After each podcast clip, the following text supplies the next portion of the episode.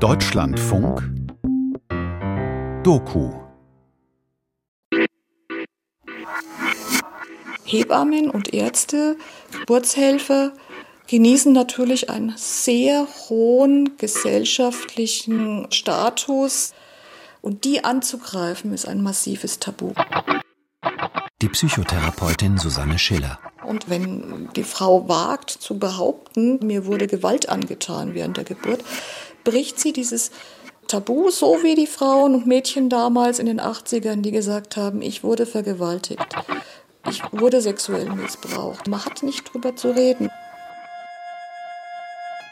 Liebe Marie von Cook. Hallo, Frau von Cook. Sehr geehrte Marie von Cook. Die Erinnerungen lassen mich einfach nicht los. Es schmerzt sehr. Es fällt mir schwer, darüber zu sprechen. Aber ich wäre bereit, Ihnen alles zu erzählen. Meine Geschichte öffentlich zu machen. Es wäre so schön, wenn anderen Frauen dieses Leid erspart Mein bliebe. ganzes Leben. Und vor allem die Bindung zu meinem Kind. Leiden unter dem, was geschehen ist. Mein Name ist Greta Jülicher. Ich bin 38 Jahre alt, selbst Chirurgin war kerngesund vorher, informiert und gut vorbereitet. Das Protokoll habe ich vier Tage nach der Geburt geschrieben, da ich den Ablauf ständig wie einen Film vor Augen hatte. Es mag sich etwas distanziert anhören, aber ich konnte es partout nicht in der Ich-Form schreiben. Weinen hilft dir jetzt auch nicht. Gewalt in der Geburtshilfe. Ein Feature von Marie von Cook. Die Namen der Frauen, die den Mut hatten, für dieses Feature ihre Geschichte zu erzählen, und auch die ihrer Partner, wurden geändert. Auch Hebamme Luise heißt in Wirklichkeit anders. Ihre richtigen Namen sind der Redaktion bekannt. So, tschüss, Paul. Magst du die mitnehmen? Auf Wiedersehen. Geburtsprotokoll. Anmerkungen zum vorgeburtlichen Verlauf. Als Ärztin mit den Risiken einer Geburt vertraut, entscheidet sie sich für eine kliniküberwachte Geburt und hat dafür ein Haus gewählt, welches sehr deutlich damit wirbt, möglichst interventionsfrei vorzugehen. Anmeldegespräch sehr nett. Frau entscheidet und das ist uns wichtig. Das ist der wichtigste Punkt vom Konzept. Also wir machen eine Hausgeburtshilfe unter dem sicheren Dach des Krankenhauses mit maximalen Standards. Wir machen gar keine Maßnahmen, wir machen nur Überwachung. Und solange alles normal läuft, kann die Frau im Kopfstand entbinden ist uns ganz egal, weil es gibt ja gar nicht so viele Probleme. Die Frauen können ja eigentlich Kinder kriegen. Das ist ja immer wieder was ganz Besonderes im Leben. Ne? Und das soll sie auch als ganz Besonderes bei uns erleben. Geburt ist eine Reise. Es sind eine Frau, die gute Hoffnung ist, ein Mann und am Ende der Geburt ist es eine Familie. Und das ist die erste Prüfung, die man als Familie meistert.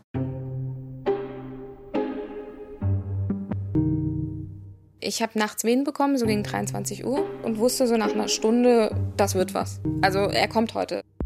Gegen 2.15 Uhr morgens trifft Patientin im Kreissaal ein und wird von Hebamme freundlich in Empfang genommen. Abgabe Urin, Legen eines Venenzugangs, vaginale Muttermundtastung und Anschluss ans CTG in rechter Seitenlage. Kardiotokograph.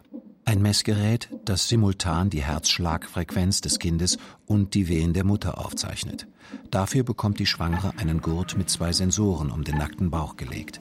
Die dürfen nicht verrutschen, deshalb soll sie möglichst still liegen. Patientin kämpft etwas mit dem Liegen, da Wehen so deutlich unangenehmer zu tolerieren sind. Bekommt deshalb als Schmerzmittel Buscopan als Infusion in 500 Milliliter Trägerlösung. Eindeutiger Beginn der Eröffnungsphase wird festgestellt. Muttermund ist weich und bereits zwei Zentimeter eröffnet. Gegen 7 Uhr morgens bringt Hebamme Patientin und Partner auf Station. Es war alles gut. Und es war eigentlich so, dass alle zwei Stunden der Muttermund zwei Zentimeter aufging. Genauso wie man es haben will. Das ist eigentlich bilderbuchmäßig. Patientin trotz starker, regelmäßiger Wehen fit und gut gelaunt. Tanzt und hüpft durchs Zimmer. Stützt sich an der Wand ab hängt sich an den Hals des Partners und bemerkt schnaufend, das sei die härteste schwarze Buckelpiste, die sie je auf Skiern gefahren sei. Spaziergänge durchs Haus und Treppensteigen. Spricht innerlich mit ihrem Kind, dass es kommen darf, sich alle freuen und sie beide das machen werden. Wehen im Liegen, gerade auf dem Rücken beim CTG, sind eine Qual im Vergleich zu dem, was man machen kann, wenn man sich bewegen kann. Vor einer Wehe muss man keine Angst haben das baut sich langsam auf. Man gewöhnt sich an ein gewisses Schmerzlevel. Also die kommen nicht auf einmal wie ein Tornado und äh, wehen einen weg und man braucht sofort Schmerzmittel. So ist es nicht. Ich bin den Tag über gut durchgekommen damit. Wir waren gut gelaunt, wir waren fröhlich, wir haben gescherzt. Wir sind scherzend zum Kreissaal runter. Ich habe zwischendrin getobt und geflucht, äh, aber es war in Ordnung. Alle zwei Stunden CTG und vaginale Muttermundtastung. Gegen 15 Uhr überraschte Aussage der Hebamme. Sechs Zentimeter schon. Da gehen wir jetzt direkt in den Kreissaal. Wir waren eigentlich, glaube ich, beide total überrascht und gespannt. Wir waren sehr innig miteinander, wir haben uns sehr gefreut. Wir wussten, er kommt jetzt, das läuft Bomben und wir machen das zu zweit. Und mein Mann beschreibt diesen Moment, wenn man ihn fragt, was war für dich der schönste Moment an der Geburt, dann beschreibt er diesen Moment. 15.15 .15 Uhr. Patientin wird in den Kreissaal gebeten. Hebamme weist Patientin an, Hose und Unterhose auszuziehen und sich aufs Bett zu legen. Patientin zögert. Empfindet den Gedanken unangenehm, sich noch die ganze Zeit dann so halbnackt im Raum bewegend, Wehen verarbeiten zu sollen, eventuell den Ball nutzen wollend und so weiter. Folgt der Aufforderung aber und rückt sich für Untersuchung auf Bett zurecht. Und sie hat untersucht und saß zwischen meinen Beinen und war total verwundert und sagte, ach mein Gott, wir sind schon bei 8,5 Zentimetern und die Fruchtblase ist jetzt auch geplatzt. Patientin spürt warmen Wasserschwall unter das Gesäß laufen. Hebamme nimmt große, jetzt vollgesogene Moltonunterlage vom Boden auf und wischt den Rest vor dem Bett zusammen. Wo hat sie gerade gesagt, 8,5 Zentimeter? Es geht ja vorwärts. Mein Gott, das waren noch keine 20 Minuten. Wir haben ja eben nur kurz im Gang gestanden und gewartet. Von 6 Zentimetern auf 8,5 in 20 Minuten, das ist Wahnsinn. Partner umarmt Patientin. Beide sind zuversichtlich für den Endspurt. Patientin wird erneut ans CTG angeschlossen. Bemerkt, weil zwangsweise liegend, sie könne jetzt etwas an Schmerzmittel gebrauchen. Sie fragte mich, was ich haben will. Buscopan, das hatten sie morgens schon. Machen wir Buscopan, habe ich gut vertragen, nehmen wir. Und dann sagte sie eben, sie kann auch noch Peptid spritzen.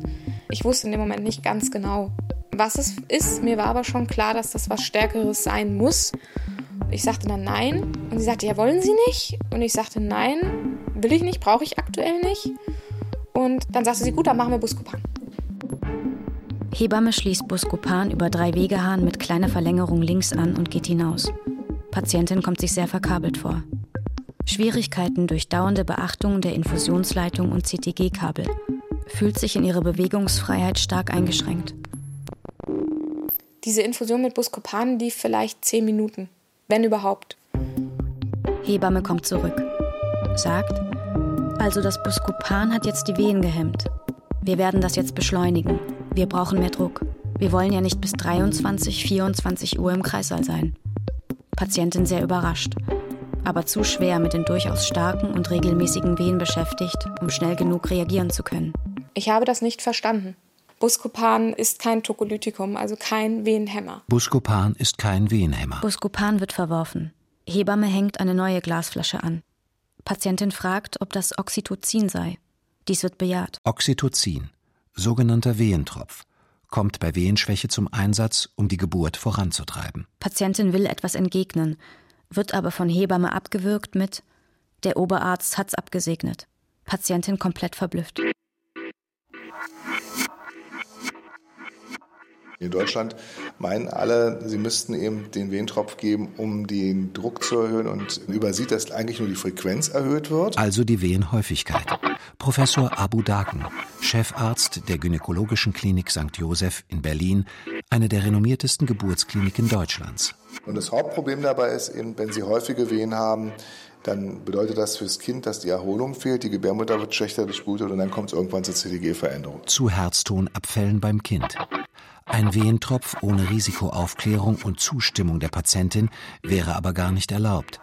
Deshalb schreibt die Hebamme um 16.15 Uhr in die Dokumentation Wehentropf an, Patientin einverstanden. Und man wird auch wirklich in der Ausbildung immer angehalten, zu dokumentieren, dass man hinterher keinen Strick draus gedreht bekommt. Hebamme Luise. Das ist normal.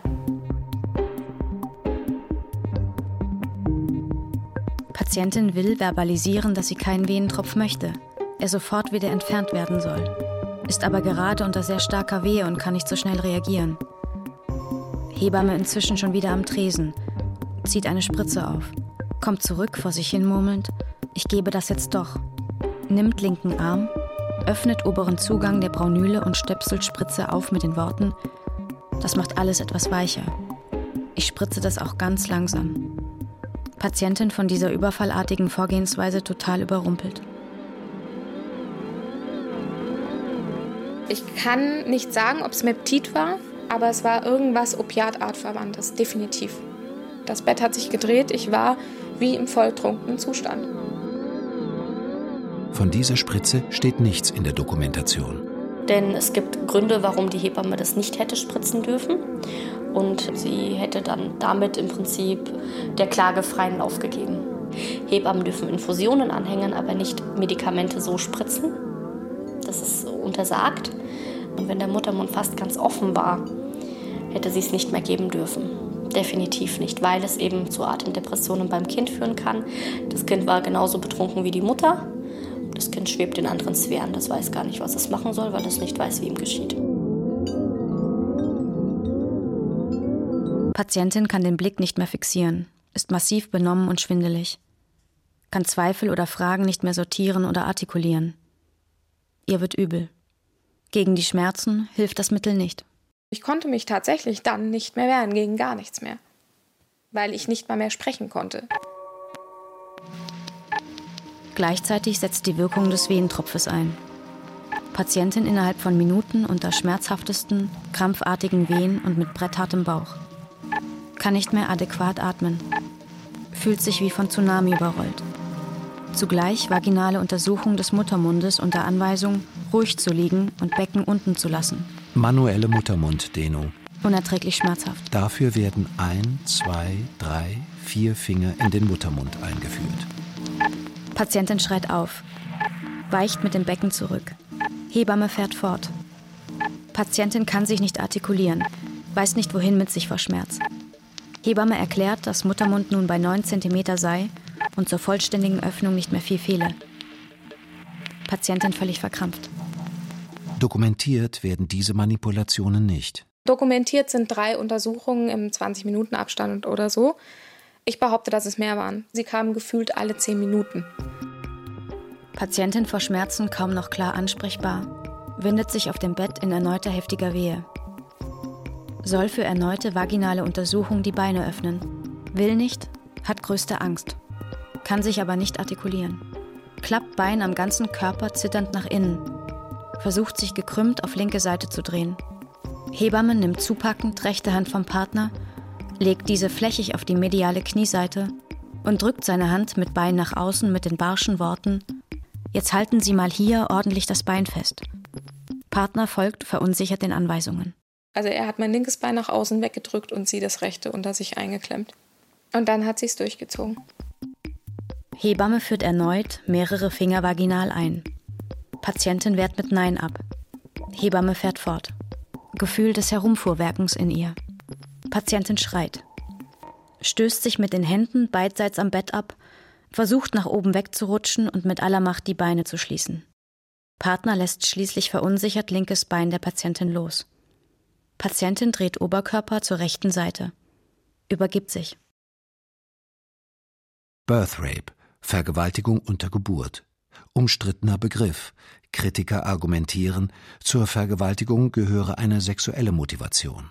Ich habe gewürgt, heftigst gewürgt. Also äh, mir sind die Tränen gerollt. Und da hat sie dann zurückgezogen, guckte mich an, rollte die Augen nach oben und sagte, ja, wenn das so nicht geht, dann brauchen wir jetzt hier eine PDA. Periduralanästhesie, Methode zur Schmerzausschaltung.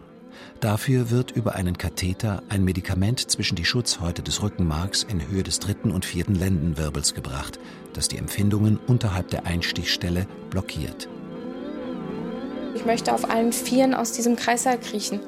Ich habe es bildlich vor mir gesehen, wie ich in meinem Hemd äh, mit nacktem Unterkörper auf allen Vieren einfach nur zu dieser Tür will, zu diesem Vorhang und raus und weg. Ich habe es vor mir gesehen und ich habe keine Chance gehabt. Keine Chance. Man hat keine Chance. Patientin spürt, wie sie fortgleitet. In ihr wird alles dumpf und leer. Sie dissoziiert. Dissoziation, Flucht der Seele, psychische Notfallreaktion, wie man sie auch von Folteropfern, Opfern von Kriegsverbrechen oder Naturkatastrophen kennt. Ein Rettungsversuch wenn Todesnot und Ausweglosigkeit aufeinandertreffen. Patientin erlebt alles Weitere wie unter einer Glocke aus dickem Milchglas. Als nicht mehr zu sich oder ihrem Leben gehörig. Manchmal sieht sie sich von oben. Nur ihr innerer Wächter registriert präzise jedes Detail. Patientin stimmt der PDA, der Periduralanästhesie, unter Tränen zu, obwohl sie keine will. Weiß, dass sie damit ihre initial so komplikationslose Geburt endgültig begräbt. Weiß aber keinen Ausweg.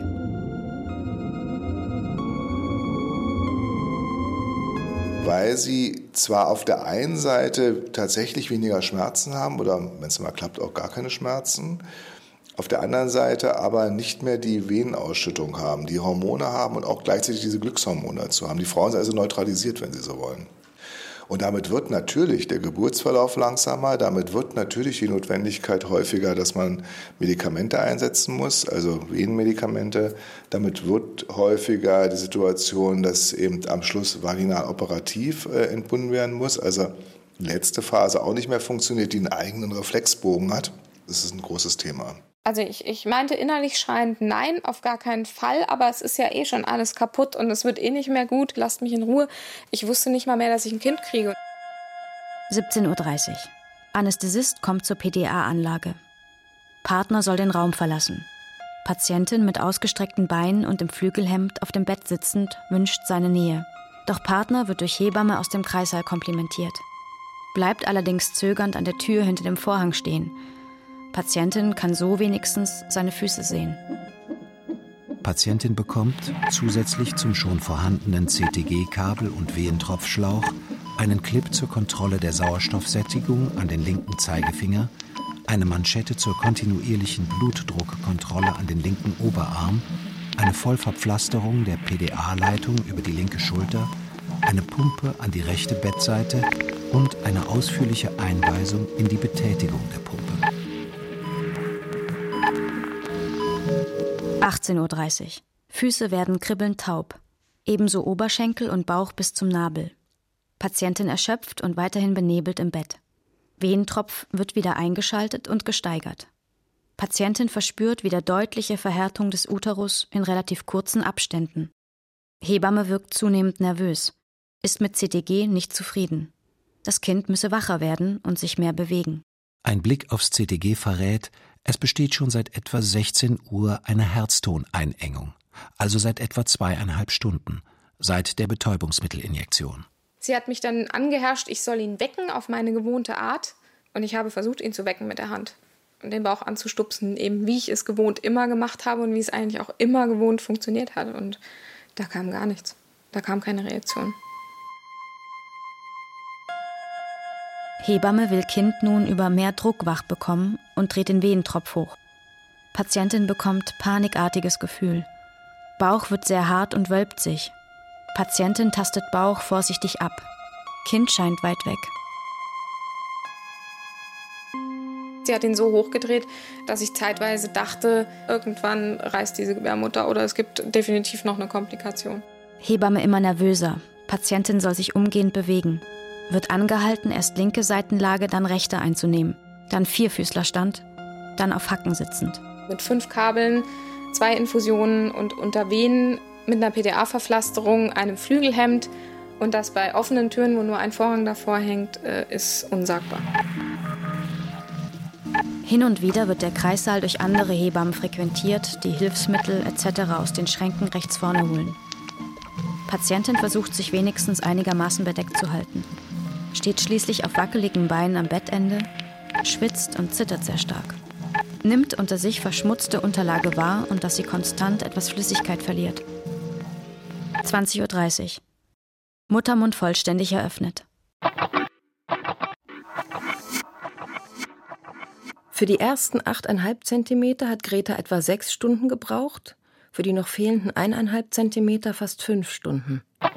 Seit sie im Kreissaal ist, geht es kaum noch voran als wolle sie ihr Kind festhalten.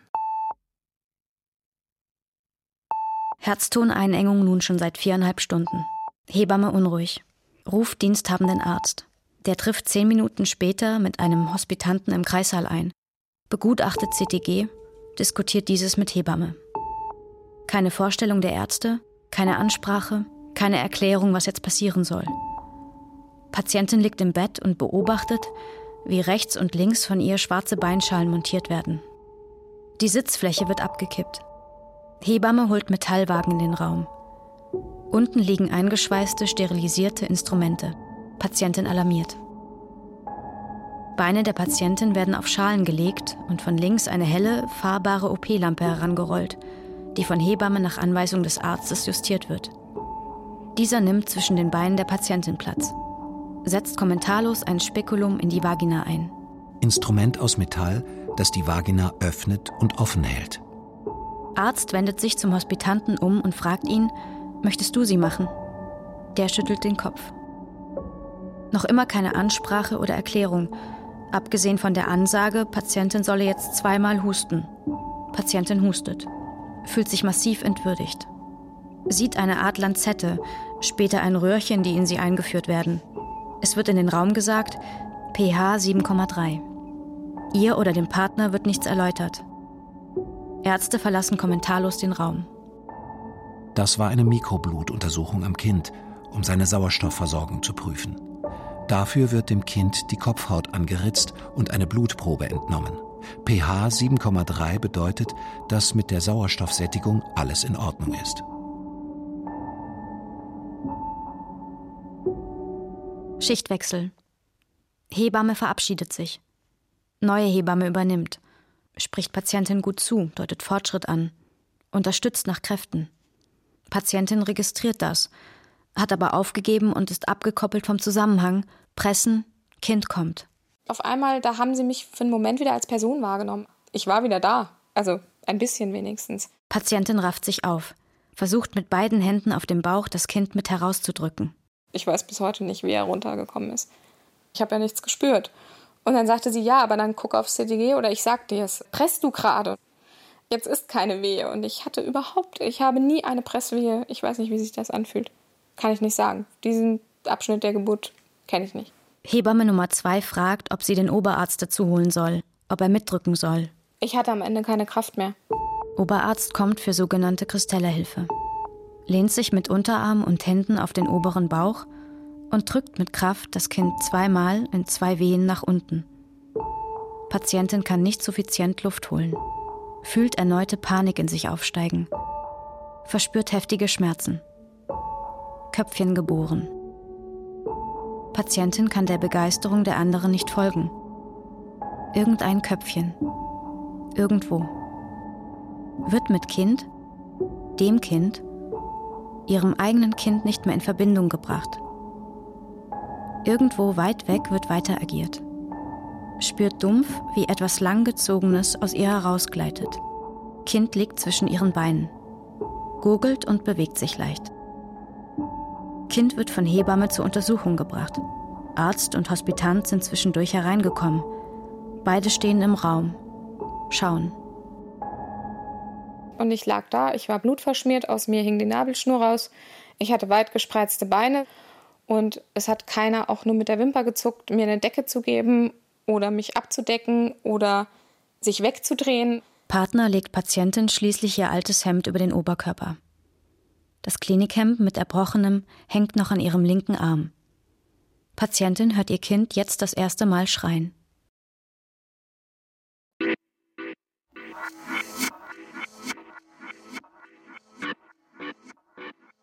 Der Geburtsbericht notiert, Komplikationslose Spontangeburt eines männlichen Neugeborenen am 19. Februar um 22.44 Uhr, Mutter und Kind wohlauf. Das nennt man also eine komplikationslose Spontangeburt? Ja, spontane Geburt, normale Geburt, ja, also vaginale Geburt. Und wir sind damit sicherlich ähm, gut aufgestellt. Die zuständige Oberärztin.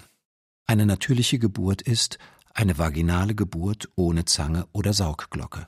Ja, also das ist, ist, glaube ich, häufig für die Frauen auch so ein besonders großer Schock. Die Aktivistinnen Claudia Watzel und Denise Wilk. Sie kämpfen für die Einhaltung der Menschenrechte im Kreissaal. Nach ihren Schätzungen sind in Deutschland 40 bis 50 Prozent aller Gebärenden von Gewalt betroffen. Ganz viele Kliniken sagen, wir unterstützen eine natürliche Geburt. Es steht eigentlich auf jeder Homepage. Zugleich weiß man, Denise, du bist da ja auch Expertin, äh, 4% der Geburten ohne Intervention in Deutschland, oder? Etwa drei. Na, etwa drei Prozent, so. Und dann rechnen man bitte aus diesen noch die sowieso schon außerklinischen Geburten weg, wo einfach bestimmte Dinge gar nicht passieren können. Und dann können wir uns überlegen, wie viel Prozent der Geburten in Kliniken ohne Intervention laufen. Ist eine Diskrepanz zur Selbstdarstellung der Klinik. In ihrer Dissertation an der Fakultät für Gesundheitswissenschaften der TU Berlin von 2008 kommt Clarissa Schwarz zu einem ähnlichen Ergebnis – bis 1988 konnten die Geburtsrisiken deutlich gesenkt werden. Seitdem nimmt Deutschland im Weltvergleich einen Spitzenplatz ein. Danach hätten die invasiven Maßnahmen weiter massiv zugenommen, so Schwarz, ohne dass sich das in einer weiteren Verbesserung widerspiegeln würde. Im Gegenteil. Mir fällt auf, dass bei den erhobenen Daten nirgends die psychische Gesundheit mit einfließt. Laut Deutscher Depressionshilfe leiden 10 bis 12 Prozent der Mütter und 4 bis 8 Prozent der Väter nach der Geburt unter Depressionen. Mit zum Teil gravierenden Folgen für die Entwicklung der Kinder. Natürlich sind Interventionen, also Geburtseinleitungen, PDA-Einsatz, Dammschnitt, Kaiserschnitt usw. So nicht mit Gewalt gleichzusetzen. Medizinisches Eingreifen kann hilfreich und lebensrettend sein. Die Gewalt beginnt, wenn es ohne zwingende Notwendigkeit, respektlos ohne Einverständnis oder sogar gegen den Willen der Frauen geschieht. Wir machen Werbung und erzählen, wir machen eine klinische Hausgeburt. Ja. Mir geht es immer so, wenn ich Kreisallführung mache, ich habe immer den Eindruck, ich muss lügen. Ich stehe da und erzähle ihnen, wie toll es läuft, weiß aber, dass es vielleicht nicht so läuft. Die Geburt hat wirklich eine sehr hohe Wahrscheinlichkeit, dass in irgendeiner Form Gewalt ausgeübt wird. Und das kann man aber nicht sagen. Das kann ich in keinem Kurs sagen, weil so würden die Leute ja erst recht Angst bekommen davor, Kinder zu bekommen. Ein Aufruf der WHO aus dem Jahr 2014. Viele Frauen in aller Welt erfahren unter der Geburt in geburtshilflichen Einrichtungen eine missbräuchliche und vernachlässigende Behandlung. Körperliche Misshandlung, tiefe Demütigung und verbale Beleidigung aufgezwungene oder ohne Einwilligung vorgenommene medizinische Eingriffe, grobe Verletzung der Intimsphäre, Verweigerung der Aufnahme, Vernachlässigung unter der Geburt. Diese Erklärung ruft zum Engagement im Hinblick auf dieses gravierende Problem auf. Gesundheitssysteme müssen für ihren Umgang mit Frauen unter der Geburt haftbar gemacht werden können, und es muss sichergestellt sein, dass klare Richtlinien zu Rechten und ethischen Normen entwickelt und umgesetzt werden.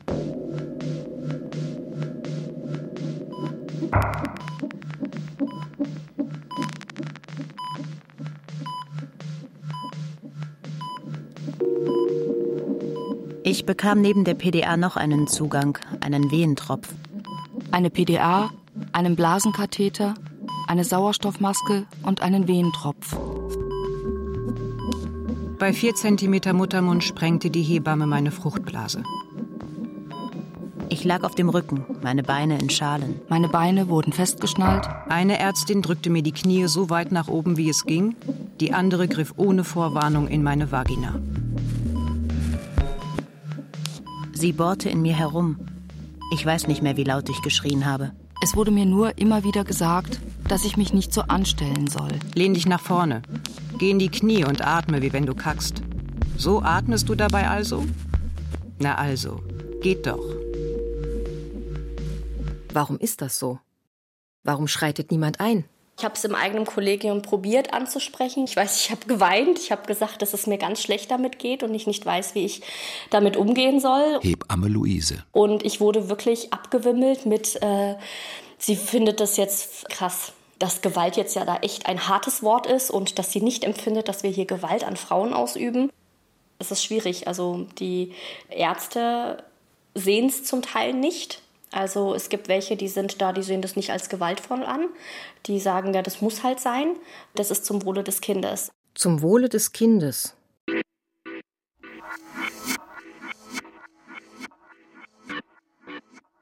Mein Name ist Lena Schmidt.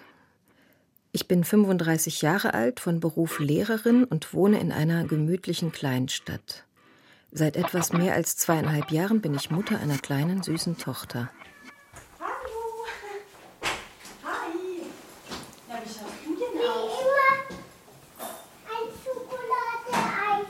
Lena und ihr Mann Thomas haben ein Haus mit Garten bezogen. Denn sie wollen Kinder, viele, mindestens drei oder vier. Als Lena schwanger wird, ist die Freude riesengroß. Ich war ganz viel in dem Zimmer, das unsere Tochter später bekommen hat, gesessen. Saß so ein, so ein großer Sessel drin und auf dem saß ich immer und habe mir die Wände angeguckt und all das, was mal das Zimmer werden soll, wenn es irgendwann eingerichtet ist und habe meinen Bauch gestreichelt und mich total drauf gefreut oder mir so vorgestellt, wie es wohl sein wird, wenn sie denn dann da ist. Zur Geburt ist Lena im einzigen Krankenhaus der Stadt angemeldet. Alternativen gibt es im näheren Umfeld sowieso nicht. Die Schwangerschaft verläuft ohne Probleme und die Geburt beginnt pünktlich. Gegen 6 Uhr früh setzen leichte Wehen ein und werden über den Tag stärker. Gegen 9 Uhr abends fahren Lena und Thomas in die Klinik. Die Hebamme meinte, da ist schon viel passiert. Lena ist die einzige Gebärende in dieser Nacht. Die Hebamme ist ganz für sie da und sehr nett. Optimal. Alles läuft gut. Ich war gestanden die ganze Zeit. Das war für mich am schönsten auszuhalten. Thomas hat mich immer in den Arm genommen oder so von vorne gestützt und mir immer wieder ein Glas Wasser gereicht. Und ich habe immer einen Schluck Wasser genommen, die nächste Wehe abgewartet, tief geatmet und dann wieder einen Schluck Wasser. Und so ging das dann ähm, immer weiter. Irgendwann wollte ich dann allerdings gerne PDA haben, weil ich irgendwie das Gefühl hatte, ich mag die Schmerzen jetzt so nicht mehr weiter aushalten. Es ist 24 Uhr, der Muttermund erst 4 cm geöffnet. Aufklärungsbogen für PDA. Liebe werdende Mutter, anders als unter Narkose erleben Sie die Geburt bewusst mit, können sich aber entspannen. Dies ist günstig für Ihren Geburtsverlauf und nützt Ihrem Kind. Die PDA gilt für die Schmerzlinderung bei einer natürlichen Geburt als Verfahren der ersten Wahl. Von der Interventionskaskade, die mit der frühen PDA so oft ihren Anfang nimmt, erfährt Lena hier nichts. Risiken und mögliche Komplikationen. Nervenverletzungen, Blutungen, Nervenschäden. Nichts von geburtsverlängernder Störwirkung. Infektionen, Übelkeit, Erbrechen, Kreislaufprobleme. Nichts vom hohen Risiko für Geburtsverletzungen. Starke Kopfschmerzen, Herz-, Kreislauf- und Atemstörungen. Saugglocken oder Zangengeburt und Kaiserschnitt. Rückenschmerzen. Nichts von Stresswirkungen auf ihr Baby. Vorübergehender Harnverhalt. Im Gegenteil. Bitte lassen Sie sich von der Fülle der sogenannten Risiken nicht beunruhigen. Wir führen hier auch sehr seltene Risiken und Komplikationen auf. Lena unterschreibt. Die PDA-Anlage und entsprechende Verkabelung erfolgt. Lena ist froh, die Schmerzen los zu sein, vertraut voll aufs klinische Prozedere. Es geht auch alles weiter gut. Sechs Stunden später ist der Muttermund vollständig geöffnet. Es ist 6.10 Uhr. Und irgendwann danach meinte die Hebamme, jetzt geht es ein bisschen langsam voran. Da hatte ich mir aber keine Gedanken gemacht, denn mein inneres Gefühl war, ich brauche noch ein bisschen Erholung. Und mir ging es ja gut und ich hatte auch das Gefühl, dass es meiner Tochter gut geht. Und eben einfach, dass ich noch nicht fertig bin mit Ausruhen. Die Hebamme schließt den Wehentropf an, regelt die Dosis stufenweise immer weiter hoch. Zwei Stunden später, um 8.10 Uhr, dokumentiert sie einen Geburtsstillstand. Sie ruft den Oberarzt hinzu. Der bietet Lena einen Kaiserschnitt an. Kam für mich völlig aus dem Nichts. Und dann habe ich ihn gefragt, warum? Na, weil es gerade ein bisschen langsam geht. Und dann habe ich gesagt, nee, möchte ich nicht. Der hat dann auch schon gemeint, bis Mittag machen wir hier nicht rum. Und vom inneren Gefühl habe ich mir gedacht, wir machen hier genau so lange rum, solange ich brauche. Der Wehentropf wird weiter und weiter hochgeregelt. Um 8.30 Uhr setzen endlich Presswehen ein. Lena bittet um den Gebärhocker, der ihr bei der Klinikführung empfohlen worden ist. Die Hebamme meint, es hätte noch Zeit. 15 Minuten später ist Schichtwechsel. Die nette Hebamme verabschiedet sich, die Nachfolgerin stellt sich kurz vor. Lena bittet erneut um den Gebärhocker und wird erneut auf später vertröstet. Die neue Hebamme verlässt den Kreissaal. Lena ist mit ihrem Ehemann allein. Die Presswehen werden immer heftiger, immer drängender. Soll ich drücken? Soll ich nicht drücken? Alleingelassen. Unsicher habe ich mich gefühlt und gewartet. 15 Minuten, 20, 30, 35, 40. Ich habe die ganze Zeit gewartet. Ich hatte das Gefühl, ich kann mein Kind nicht kriegen, weil ich muss erst warten, bis jemand Zeit hat für mich. Lena gerät in Not. Ihr Mann läuft los, die Hebamme zu suchen, kann sie aber nirgends finden. Unverrichteter Dinge kommt er zurück. Beide sind ratlos und verzweifelt. Und dann kamen sie wieder. Die Hebamme und der Arzt, nach über 40 Minuten. Und dann ist ein Film abgelaufen, den kann ich bis heute nicht verstehen.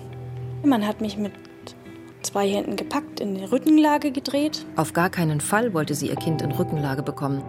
Hatte im Kurs doch gelernt, dass das die ungünstigste Position ist.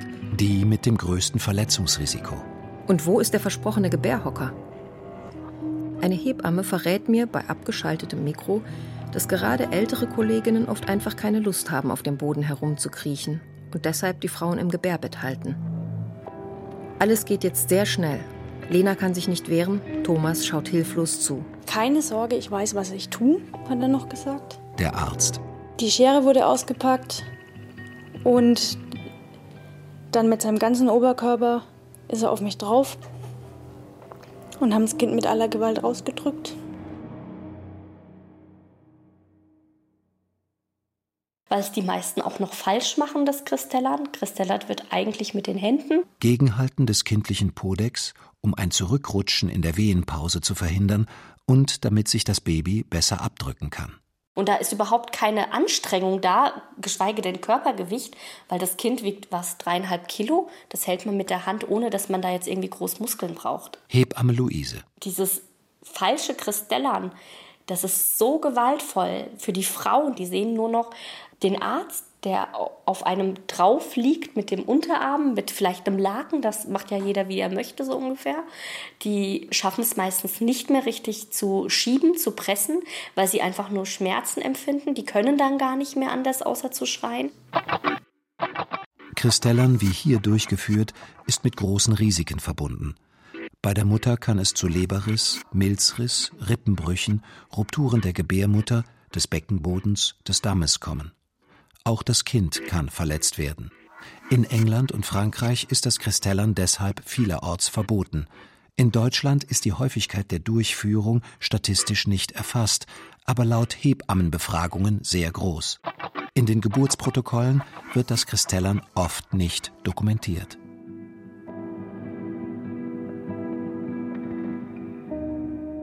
Ich habe ihn angeschrien, er soll aufhören. Ich habe Pause geschrien, ich habe geschrien, dass ich keinen Dammschnitt möchte. Die Hebamme schneidet trotzdem. Vom Scheideneingang sieben Zentimeter seitlich, tief ins Gewebe, Richtung linkes Bein. Der Arzt hat mich wiederum angeschrien, ich soll endlich drücken. Und dann habe ich gehört, wie es alles in mir zerfetzt. Und dann irgendwann war das Kind da.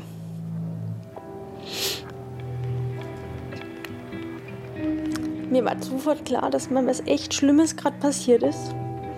Mir war sofort klar, dass es nie mehr so sein wird, wie es war. Ich hatte auch den Eindruck, ich stecke unter einer Glocke. Alles weit weg von mir. Aus der verantwortlichen Klinik will niemand mit mir sprechen. Deshalb habe ich Professor Abu Daken aus Berlin gefragt, einen erfahrenen Geburtsmediziner, der für seine kritische Haltung gegenüber der gängigen Praxis bekannt ist. Einer, der für Veränderungen steht. Er hat sich Lenas Krankenakte angesehen.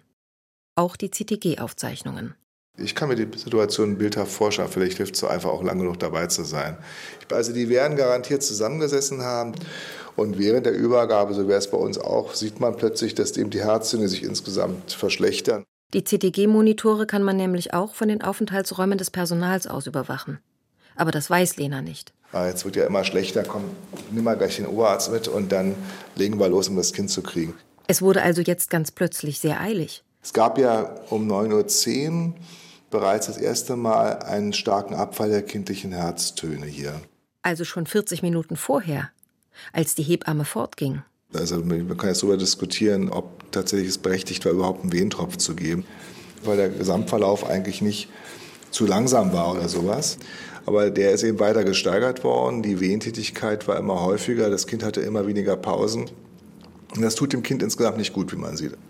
Wenn man das CTG ansieht, muss man sagen, die Entscheidung, dieses Kind schnell zu kriegen, war schon richtig. Meine Kritik wäre, warum man sich sozusagen in die Situation hineinmanövriert hat. Das ist aber allgemein geburtshilfliches Handeln momentan, dass aus meiner Sicht kritisch überdacht werden muss, aber sehr typisch ist für Geburtshilfe in europäischen äh, Ländern. Und ähm, ja, also ein sehr typischer Verlauf.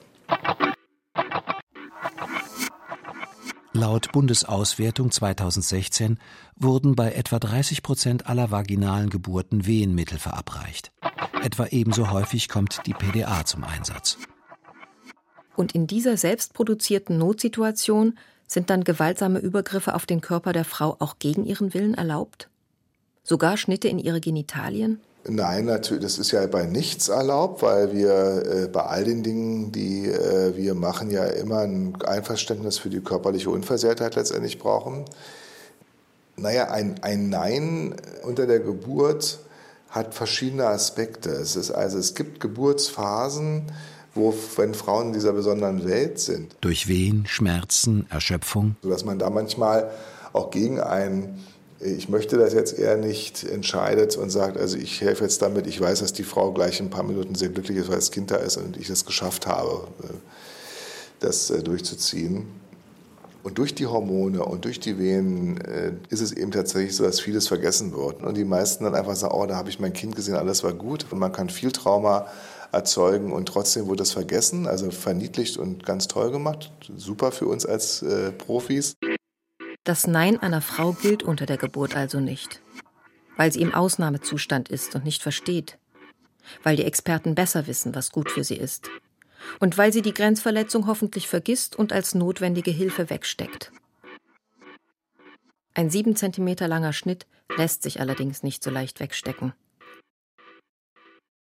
Die Episotomie, der Dammschnitt, ist ähm, aus meiner Sicht für nichts nutze, außer dass der Damm geschädigt wird. Also das, was wir immer wollten, dass man durch einen Dammschnitt problematische Dammrisse vermeidet, stimmt nicht. Im Gegenteil, mit Dammschnitt kommen häufiger Darmeinrisse oder Schließmuskelerrisse vor. 2016 wurde laut Bundeserhebung bei fast jeder dritten vaginal gebärenden Frau ein Dammschnitt durchgeführt. Für nichts nutze, von Lena laut und deutlich abgelehnt und trotzdem durchgezogen? Dokumentiert wurde Lenas Nein im Geburtsprotokoll nicht. Also wir versuchen ja sehr mit den Frauen darüber zu sprechen, warum wir was machen. Ich glaube auch, wenn man das ermittelt hätte und, und dann vielleicht noch sagen könnte, oh, sie haben das selbst geschafft, wir haben so ein bisschen mitgeholfen und durch den Dammschnitt haben wir es schneller gemacht, dass das Kind zur Welt kommt, äh, dann hätte das alles sicherlich verstanden. Also so tun, als wäre das Erlittene notwendig und rechtens gewesen. Die Hebamme hat im Nachgespräch noch zu mir gesagt, ich soll doch froh sein, dass mein Kind gesund ist. Und dass ein Dammschnitt nicht so schlimm ist. Dass er eben einen Dammschnitt auch niemals ankündigt, denn da machen alle Frauen die Beine wieder zusammen. Welche Geburtsverletzungen sind es letztendlich gewesen? Ein riesiger Dammschnitt, ein Labienriss. Ein Riss in den inneren Schamlippen. Laut Geburtsbericht war es das. Offenbar ist es aber mehr. Ihr Intimbereich fühlt sich an wie in Fetzen Sie hat quälende Schmerzen und leidet an Inkontinenz. Ich habe gemerkt, dass auf der rechten Seite, also zu der Seite, in die auch geschnitten wurde, ich konnte da keine Muskeln anspannen. Also Nerven müssen verletzt worden sein. Mir sind richtig so Blitze durch den Körper geschossen. Ich konnte kaum laufen, hat so Nervenschmerzen massiv. Und mein, mein Intimbereich hat sich immer mehr zur Seite verzogen. Ich wurde dreieinhalb Monate nach der Geburt einmal nachoperiert. Danach ging so richtig die Hölle los für mich. Ich hatte einfach nur Höllenschmerzen. Ich konnte nicht sitzen, ich konnte mich nicht bewegen. Ich habe in der Zeit jeden Tag geheult, geheult, geheult, mich im Bad eingesperrt. Das war unglaublich. Ich habe über Monate das Gefühl gehabt, wenn das so bleibt, so kann ich nicht leben. Eine schwere Prüfung, auch für ihre Ehe. Ich konnte keinerlei körperliche Nähe zulassen. Auch streicheln ging absolut nicht. Und da waren wir oft an unserer Grenze. Die Bindung zu ihrem Kind, auf das sie sich doch so sehr gefreut hatte, ist zerstört. Emotional meiner Tochter nahe zu sein, das war ganz lang gar nicht.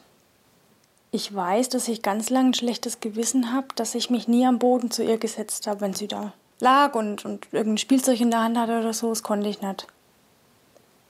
Konnte ich nicht, habe ich nicht geschafft.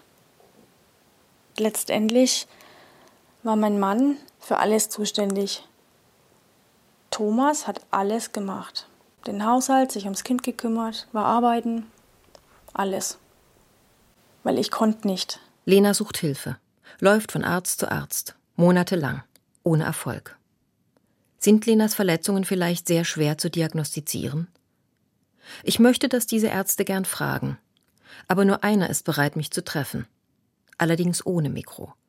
In seiner Praxis erzählt er mir vom Druck unter den Kollegen in dieser kleinen Stadt, in der jeder jeden kennt. Offene Kritik würde existenzielle Folgen für ihn haben. Dann zeigt er mir Fotos. Kaputte Genitale, Wunden, Löcher, falsch zusammengenähte Dammschnitte. Geburtsverletzungen, die er tagtäglich in seiner Praxis zu sehen bekomme, sagt er mir. Alles Folgen natürlicher Geburten. Er präferiere deshalb eindeutig den Kaiserschnitt.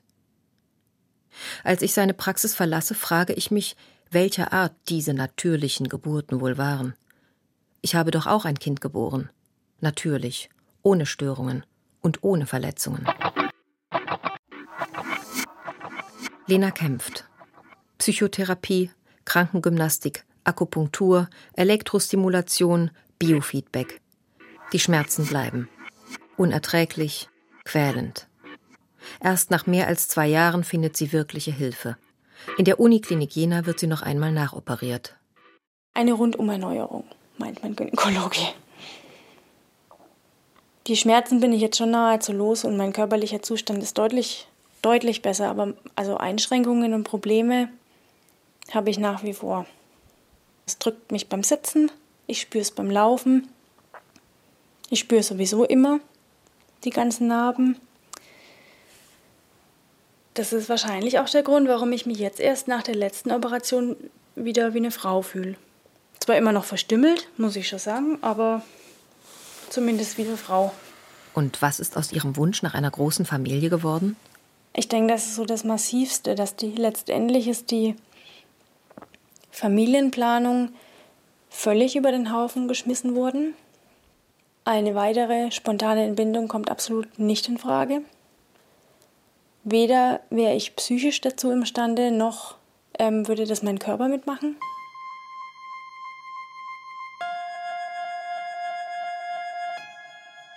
Auch für Greta, Selbstärztin, hat das Geburtserlebnis gravierende Folgen.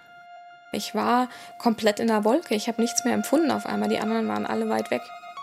Ich habe dann Albträume bekommen zu Hause jede Nacht. Ich konnte nicht mehr einschlafen und ich war fürchterlich unruhig. Ich habe mich immer so gefühlt, als würde ich im abstützenden Flugzeug sitzen und das wochenlang. Und jeden Tag 24 Stunden. Und du denkst, du wirst verrückt. Und du weißt auch, dass dein Umfeld denkt, du wirst verrückt.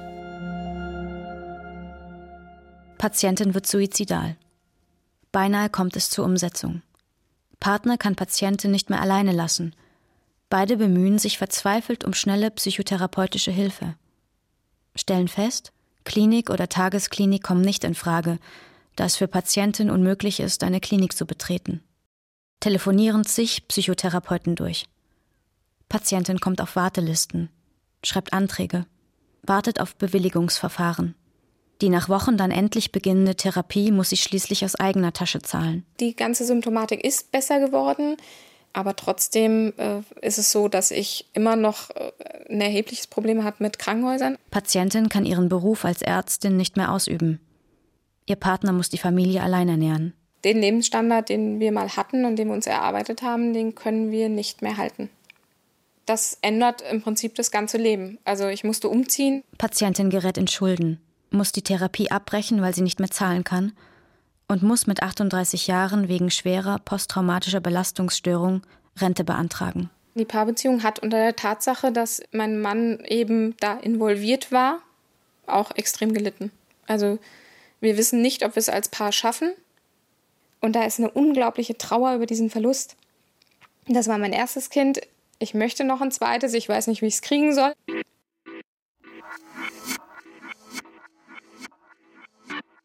Greta und Lena wollen sich wehren und die Kliniken verklagen. Also das Hauptproblem bei Haftungsfällen äh, wegen medizinischer Fehler liegt in der Beweislage. Der Patient muss beweisen, dass er äh, vom Arzt in einer Weise behandelt worden ist, wie man schlechterdings nicht behandelt werden kann. Lenas Anwalt Benecke. Und Gretas Anwalt schreibt, in ihrer Krankenakte dokumentiert ist ein komplikationsloser Geburtsverlauf und ein unauffälliger nachgeburtlicher Verlauf.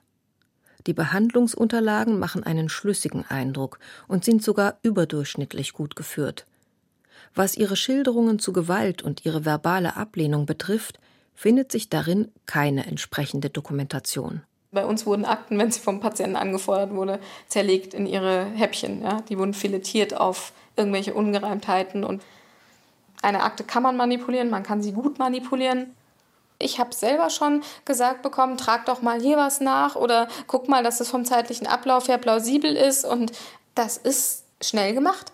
Die seelischen und psychischen Beeinträchtigungen spielen eine untergeordnete Rolle. In der gerichtlichen Praxis wird man damit nicht durchdringen.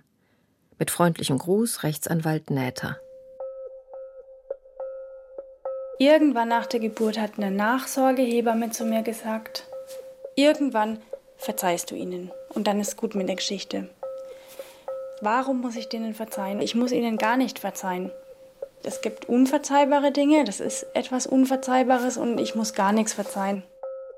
Vor einigen Jahren haben betroffene Frauen weltweit begonnen, sich zu vernetzen. www.gerechte-geburt.de www.humanrightsinchildbirth.org www.motherhood.de Roses Revolution Den 25. November haben sie zum globalen Tag gegen Gewalt in der Geburtshilfe ernannt und zum Tag der Rosenrevolution. An diesem Tag legen Frauen als Zeichen der Würde und des Protestes rosa Rosen vor die Türen von Kliniken, Kreissälen, Geburtshäusern oder Hebammenpraxen, hinter denen sie Gewalt erlebt haben. Manche legen einen Brief dazu. Sie machen ein Foto von Tür und Rose und stellen es als öffentliches Zeugnis auf der Facebook-Seite der Roses Revolution online. Die Aktion wächst. 2016 wurden 22 Prozent aller deutschen Kliniken mit Rosen bedacht. Und auch das Gesundheitsministerium bekam Rosen über Rosen.